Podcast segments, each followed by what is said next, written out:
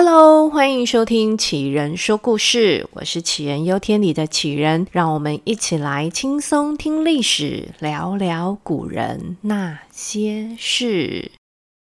如果你喜欢听我说故事，再请记得订阅、送五星好评，外加推荐给你的好朋友哦。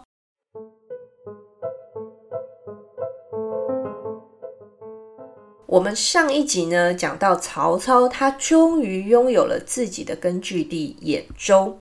那在那个各地州牧都占地为军阀的时候，这曹操显得有一点特别。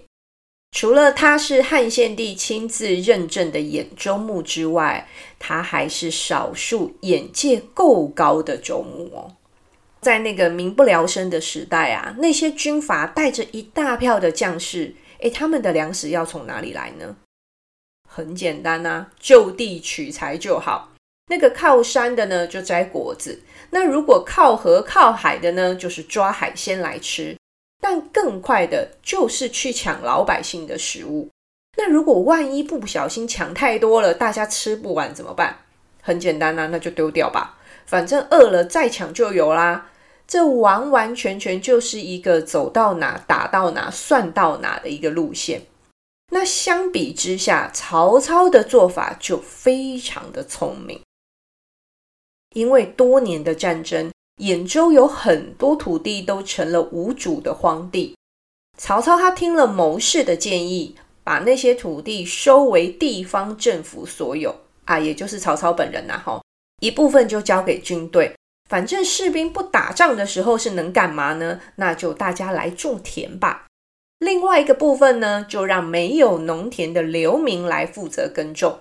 当然，这不是免费的啦。军田收成之后就要成为军粮。那流民的田地收成之后呢，就得缴交农地的租金。但对百姓来说，只要能吃饱，缴地租也就不是什么太了不起的事情。那这个措施呢，就同时解决了军粮跟流民的问题。大家现在听我这样讲，我根本用不到一分钟的时间就把屯田制度讲完了。但实际上，这个制度是需要一段时间去落实跟改善的，相当耗费时间跟人力。你看看隔壁的军阀用抢的，是不是更加的简单容易呢？但是曹操就愿意投资。要打仗争地盘，最基本的不就是要让士兵吃饱吗？那如果说要治理地方，最基本的就是让人民安定不挨饿啊！这整个正向循环的转动，他才有本钱可以达到国富民强的目标。所以呢，我们也可以知道说，曹操在这个时刻，他的眼界、观念还有手段，都比从前的那个他。更加进化了。那我们回头看看，同一个时间，汉献帝在哪呢？自从董卓被吕布杀了之后，董卓的小弟李傕跟郭汜就窜上台面了。这两位先生啊，是以凶狠著名的，并没有比董卓好到哪里去。这哥俩好，后来还自己起内讧，打起来了。这李傕呢，二话不说就把汉献帝给绑走了。而郭汜呢，则是把中央官员抢到自己这边来。如果我们把人名换一下哈，大家会不会觉得很像在听国中生打架的故事？那你说李傕绑了皇帝这么重要的一个人质，是不是相较之下他比郭汜聪明一点呢？他是不是也想到了要挟天子以令诸侯呢？并不是，李傕只是想要握有筹码。但实际上，他其实不太知道要怎么用，或者说，搞不好他还嫌汉献帝有点麻烦，甚至呢，他就差一点饿死了他的筹码。人家一般绑匪要赎金的时候，好歹要确认人质还活着，但是他李傕呢是没有在管汉献帝死活的，常常是有一餐没一餐，饿到皇帝两眼发昏，两腿发软啊。据说汉献帝有一天真的是饿到受不了了，给李傕发了一道圣旨，圣旨上写着：“朕饿了，请送一百斤米，还有五具牛骨头过来。”这听起来是不是很心酸？没有满汉全席就算了，连白米都没有。诶，但这汉献帝怪了，他为什么要牛骨呢？都下了圣旨了，怎么不干脆要牛肉、猪肉也好啊？这是因为啊，汉献帝很清楚，肉怎么可能轮得到他吃呢？退到最底线，他堂堂一个皇帝，要个骨头总可以了吧？这骨头边边好歹会有一些肉渣渣，而且这大骨还可以拿来炖汤，也还算有营养啦。但你猜？汉献帝最后拿到了什么？白米吗？当然没有啊！李傕自己军队都吃不够了，还送米给人质吃嘞。不过这牛骨倒是可以啦，因为天气太热了，那牛骨放在那都已经发酸发臭了，那就给汉献帝送过去吧，反正他要嘛，要就给他。我们从这里就可以知道，汉献帝在李傕手里过得有多凄惨。李绝不把汉献帝当一回事，最后呢，在有心人士的运送之下，白白的让汉献帝跟那些朝廷中央官员连滚带爬的回到了洛阳。但还记得吗？洛阳当时可是被董卓用一把火烧得干干净净了，这到了洛阳一样吃不饱饭，甚至饿到啊去挖野菜来吃。最后还有官员活生生的被饿死。我想这时候汉献帝可能都觉得自己上辈子是不是曾经要炸掉地球？怎么会这一世人的命运如此的乖舛呢？但有一句话说得好，别人眼里的木炭可能是你眼里的钻石。这时候呢，就轮到曹操来找钻石了。他抵达洛阳，而且非常恭敬的觐见了汉献帝，还给皇帝带来了粮食，还有美酒跟肉品。哇！这时汉献帝看到曹操，眼里应该充满了爱意吧？你说皇帝能不感激吗？从他被推上皇位的那一刻开始，他不止没被当皇帝尊重过。甚至连一般老百姓都还要不如。这时，有个臣子千里迢迢、恭恭敬敬的来见他，还给他带来一堆补充营养品，这能不赏吗？一定要重重的赏啊！哎，那皇帝赏什么？他那时候又没钱，连米都没有，他要赏曹操什么呢？于是汉献帝下诏。赐给曹操符节、黄鉞，还有录尚书事。这三个好像听起来很厉害的东西是什么呢？符节代表拥有军事的权利，黄鉞呢，就是曹操有了内外指挥权啊、还有尚书这个职位呢，就是拥有最高的行政权，大概就像是现在的行政院院长。哇，这一下曹操威风了。但是到这里，迎天子的手续还没有完全办好哦，因为皇帝人还在洛阳，而且旁边呢也还有一个小小军阀看着嘞。那那个小小军阀呢，就是当时被有心人士给拐了，把皇帝弄回洛阳的那个人。那既然能够拐第一次，就可以拐第二次。曹操就借口说啊，这洛阳什么都没有，吃也没得吃，住的也不像样。为了要更方便取得粮食，那我们就把皇帝再挪一个地方。那这挪着挪着，没多久，皇帝就被乾坤大挪移到了曹操的大本营许县。终于啊。汉献帝在曹操的地盘上，终于感受到了满满的温暖。而且曹操超会做人的哦，他负责皇帝所有的吃穿用度，而且还呵护备至。但这些都不是最厉害的。当他奉上皇家用品的时候，他还跟汉献帝说：“这一些都是以前皇帝赏赐给我们曹家的。”我们收了这些赏赐之后呢，也不敢用，都供奉在家里。现在呢，也只不过是归还给皇帝您而已。听听有没有很会？我哪有曹操叫你要搞恭维吼？哦，对，我如果有曹操这么会说话的话，我在职场上肯定早就官运亨通了吧？只是我没有这个能力。那在曹操这一连串的攻势下，汉献帝的心都融化了。原来我们国家还是有忠臣的，我终于可以安心的当皇帝，过上安稳的日子了。当然，这样的忠臣就要继续再赏啊。于是皇帝又加封了曹操为大将军，封他武平侯。大将军这个职务可是比三公还要高的官啊！但这圣旨一下了之后呢，就有一个人不开心了。谁嘞？袁绍啊！别忘了，袁绍那时候可是军阀当中势力最大的呢，人家还曾经当过大联盟盟主嘞。结果他眼里的小咖，这个曹操居然拿到了大将军的职位。这是不把他袁绍放在眼里的意思吗？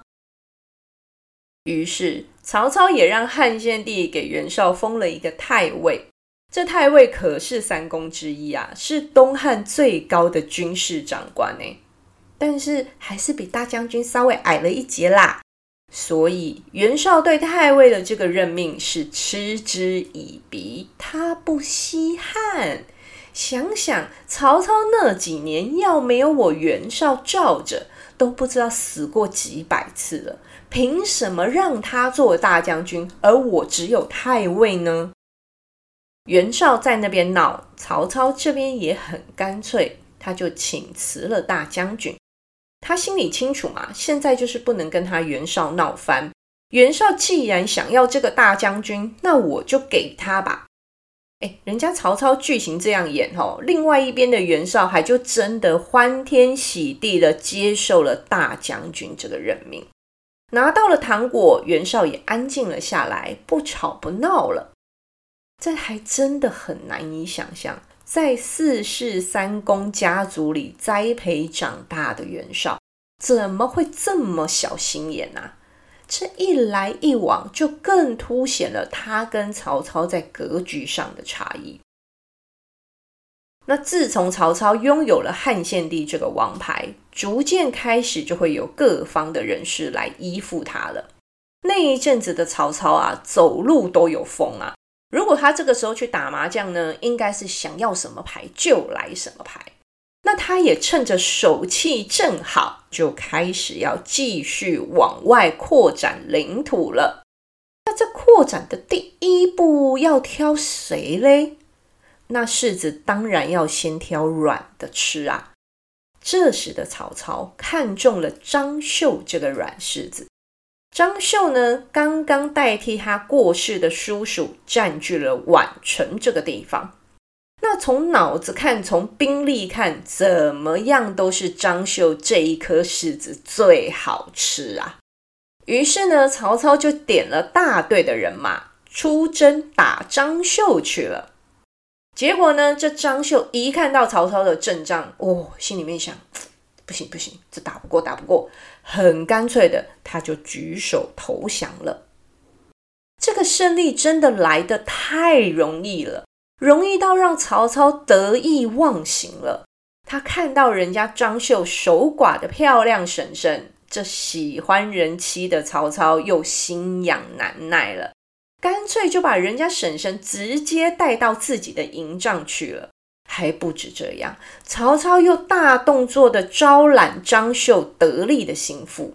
之后呢，还有流言传出说他曹操打算要干掉张绣。这几件事情交错下来，就让张绣是又气又惊啊！他决定要背叛曹操。他听了他自己的军师贾诩的建议，借口要移动部队。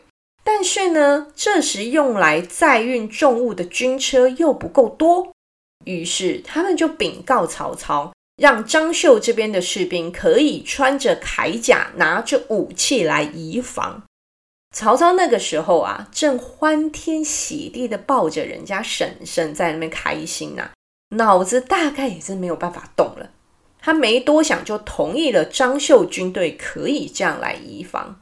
结果呢，当张绣军队路过曹操军营的时候，他忽然发动攻击，杀的曹军是猝不及防啊！这一场仗，曹操输得非常惨烈。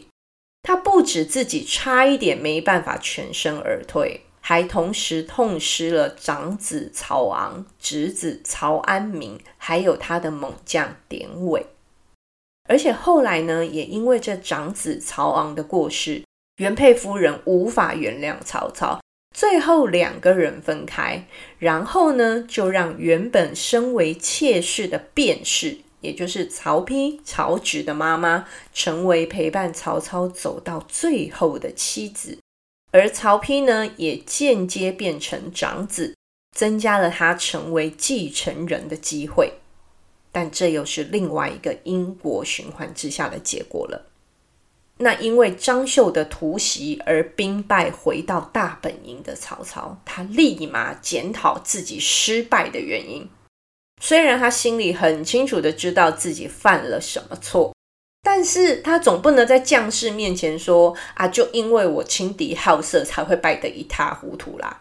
于是这一场败仗最终公告出来的检讨报告上面是写着，这一场仗失败的原因都是因为当时没有叫张绣把家小都交出来当人质的缘故啊。这就跟现在的政治运作大同小异啦，真正的原因都不能讲，能讲的都不痛又不痒。但这正经事还是要做的。同一年的冬天，曹操再次出征张绣。当曹操的军队重回到惨败的伤心地之时，曹操请人摆出正式的祭奠仪式，郑重祭祀了战死的亡魂。在那个当下，他还伤感落泪啊！这让曹营的将士非常的感动，整个士气更加的凝聚，战斗力又再次的升级。而就在这样的气势之下，张绣当然就输了，他输到直接往南奔逃。而张绣虽然败了，但是他的实力还在。于是，在隔年，曹操第三次打张绣。而在此之前呢，张绣就听了贾诩的建议，跟荆州刘表联盟。所以当曹操再次出兵，刘表就跟着出手。那再加上一些他当时现实的问题，最后逼得曹操不得不退兵。那这曹操一退啊，张绣就觉得他希望来了。曹操退，我就追呀。但此时的贾诩可不这么想。他跟张绣说：“将军追不得，追不得，您追了一定会输。”那张绣一股热血，这时候都冲到脑门顶了，他怎么可能听得进去贾诩说的话嘞？于是张绣抓起家伙，带着兵就追出门了。啊，结果就真的败了。那这时候贾诩又说了：“将军，将军，现在可以追喽，这次你一定会赢。”嚯，这张绣傻眼了。想说我的军师是生病了吗？我都打输了，现在还叫我追？但是人家贾诩不管哦，他继续给张绣爱的鼓励，拼命的跟他说：“你打就对了。”好，这一次张绣听话了，他就又冲出去打了。诶，结果赢了。这一下子，张绣觉得他的军师不是生病，应该是通灵了吧？不然怎么会那么神？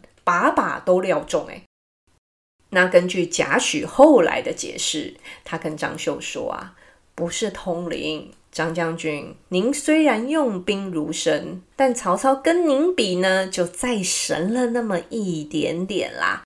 他既然决定要撤退，肯定会自己亲自带兵断后，所以如果您跟他正面对决，是完全没有胜算的。而他曹操现在选择退兵，一定是他的后方出了什么大问题。一旦他打退了将军您的追兵，他肯定就会带着精锐部队转头全速前进。那留在后面的呢，就是比较弱的士兵啦。那他们又怎么打得过将军您呢？果然如贾诩所料，当时曹操遇到的现实问题就是，袁绍趁他不在家，奔着往汉献帝去啦。哇，这可是曹操最重要的心肝宝贝哎！所以曹操就快速的拉着大部队回防去了。这张绣这一点小事，那就以后再说吧。但其实也不用以后啦。就在曹操跟袁绍两边打得死去活来的时候嘞，袁绍找人来拉拢张绣，希望张绣呢能够跟他手牵手一起出兵夹击曹操。但这时呢，军师贾诩又来了。贾诩自作主张的对着袁绍的使者说：“麻烦您回去告诉袁绍，他跟袁术是自家兄弟，都彼此容不下对方了。”哪里还有办法容得了天下的有志之士呢？哇，这下把张绣给吓爆嘞。那时候，全天下的人都知道袁绍的胳膊比曹操粗很多很多很多。现在拒绝了袁绍的示好，那当袁绍打赢曹操之后，那我张绣不就要倒大霉了吗？贾诩跟张绣说啊。不要担心，我们去投靠曹操就好啦！哇，张绣吓得更厉害了。他跟贾诩说：“袁绍已经是最强的帮派老大了，曹操还只是个地方角头。而且军师啊，你别忘了，我们跟曹操之间有杀子之仇啊！”贾诩说：“啊，就是这样，我们才要投靠曹操。别忘了，曹操现在手上有汉献帝啊。”可以号令天下，怎么看都是正统。再来了，袁绍的阵营相比于曹操，袁绍那里是人才多，兵又多啊，所以我们去他那里就像是小雨滴滴进了海洋一样。袁绍会看重我们吗？当然不会啊。